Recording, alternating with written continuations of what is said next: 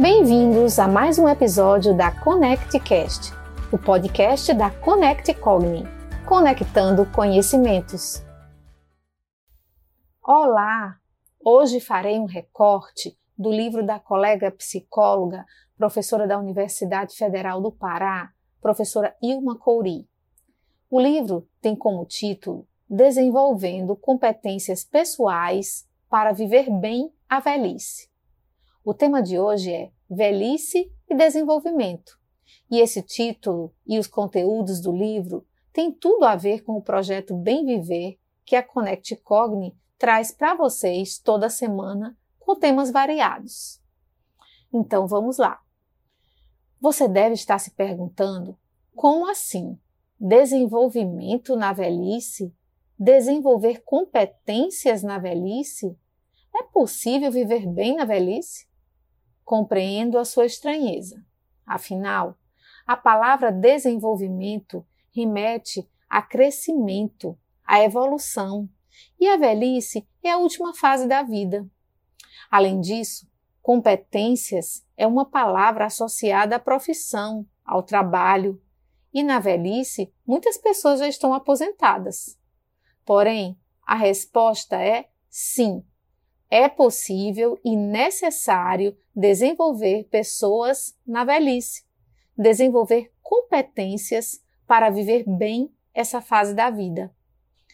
Até há pouco tempo, a velhice era vista somente como fase de declínio, uma espécie de antessala da morte.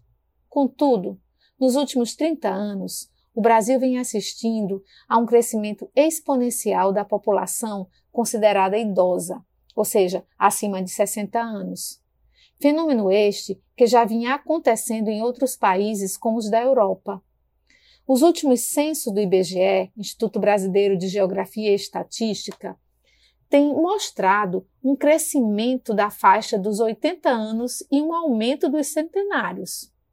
O fato é que as pessoas estão vivendo mais, e a questão que se coloca é: como viver bem a velhice? Como viver bem esses 20 ou 30 anos a mais que você provavelmente terá a partir de ser declarado oficialmente idoso? Esse é um desafio posto à sociedade e que tem mobilizado organismos internacionais, como a Organização Mundial de Saúde, governos e diversas áreas científicas e profissionais, no sentido de propor medidas e congregar esforços científicos e tecnológicos direcionados à promoção da saúde e à melhoria da qualidade de vida desse segmento populacional.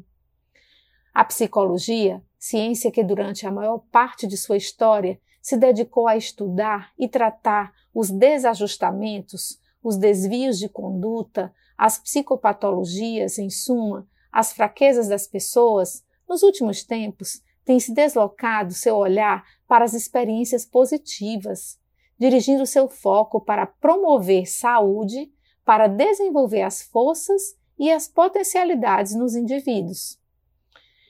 Essa perspectiva está presente também em documentos internacionais e na política de saúde do governo brasileiro.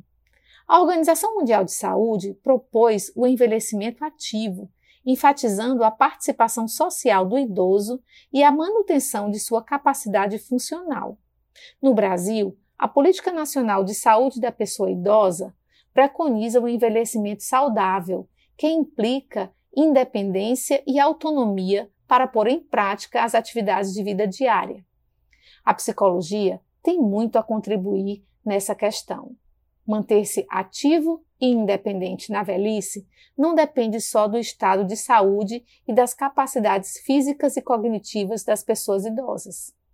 Depende também de competências pessoais para lidar com as inúmeras perdas que acompanham o processo de envelhecimento.